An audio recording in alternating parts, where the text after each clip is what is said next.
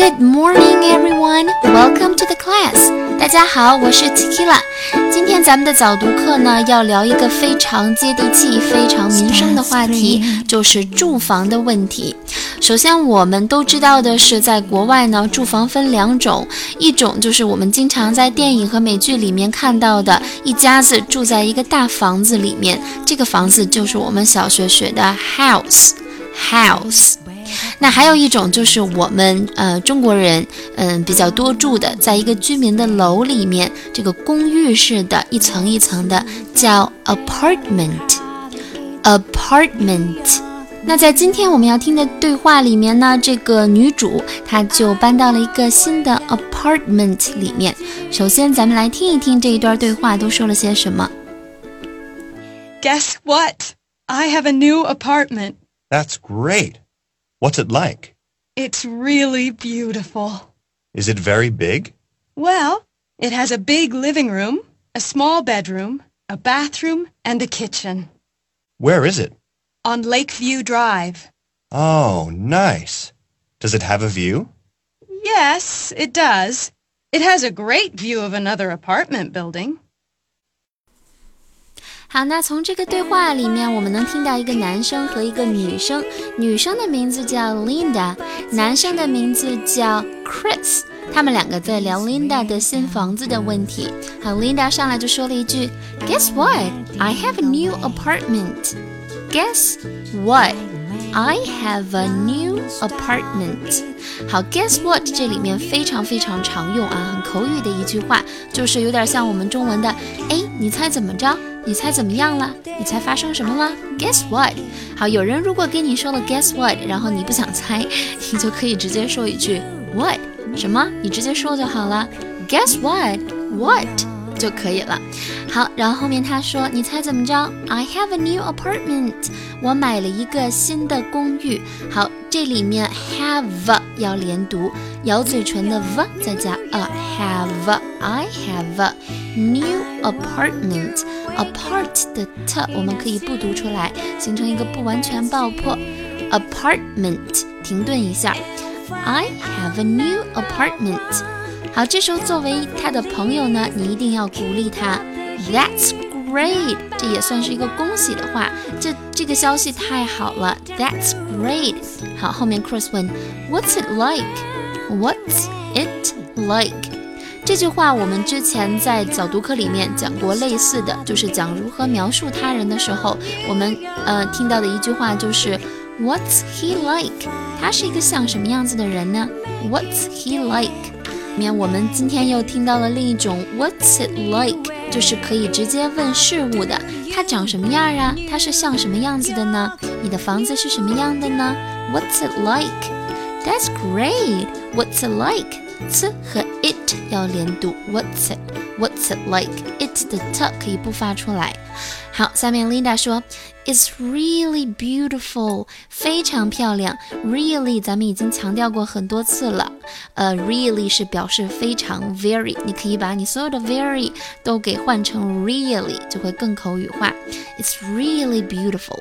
好，Chris 又问，Is it very big？是一个很大的房子吗？土豪。好，Is it 连读？Is it very big？Big 不要发成。big 要短短轻轻的发 i big is it very big Linda 说 Well it has a big living room 有一个大的 living room 就是客厅 live 就是生活 living room 在里面生活的房间就是客厅 a small bedroom 一个小的 bedroom 一个小的卧室 a bathroom 一个卫生间或者说是一个浴室，and a kitchen，当然还有一个厨房。好，Well, it has a big living room, a small bedroom, a bathroom, and a kitchen。好，里面 bedroom 这个单词呢，你可以把的和 r 连读起来，读成 bedroom，bedroom。然后 and a kitchen 可以把 and 和 a 连读起来，and a kitchen，and a kitchen。好，下面 Chris 又问了，Where is it？它在哪儿呢？Where is it？都可以连读。好，Linda 就说了 On um Lakeview Drive。好，这里面我来先讲一下 Lakeview 这个单词。好，很多同学都知道 view 的意思就是景观。那如果要是你去你朋友家，然后朋友家住在高层，等到晚上有很美的外面有很美的夜景，你最好的夸他的一句话就是 nice view，好美的景色呀，nice view。好，那么我们也就知道 lake view 就是湖景的意思。如果你旁边是湖，窗外是湖的话，那你的房子就是一个 lake view house。好，那 drive 这个单词呢，就是大道的意思。有关于这些，呃，美国的一些 drive 是到底是什么样的道，然后什么叫 road 跟 street 有什么区别，avenue 又是什么，我们在后几天的早读课会给讲到。那现在我们就知道 drive，我们可以翻译成大道就可以了。好，那 on Lake View Drive，那就是在湖畔大道。好，Chris 就说，Oh nice，Does it have a view？哇，竟然连景观都有是吗？它有景观吗？Does it have a view？有景观就是 have a view 就可以了。好，Does it 连读，have a 连读，Does it have a view？ 好，Linda 说，Yes it does，当然有啦。It has a great view，有一个超棒的 view。of another apartment building，所以实际上它这不是真的湖景，而是另一个 apartment building，另一个公寓楼的景色。也就是说根本就没有景色。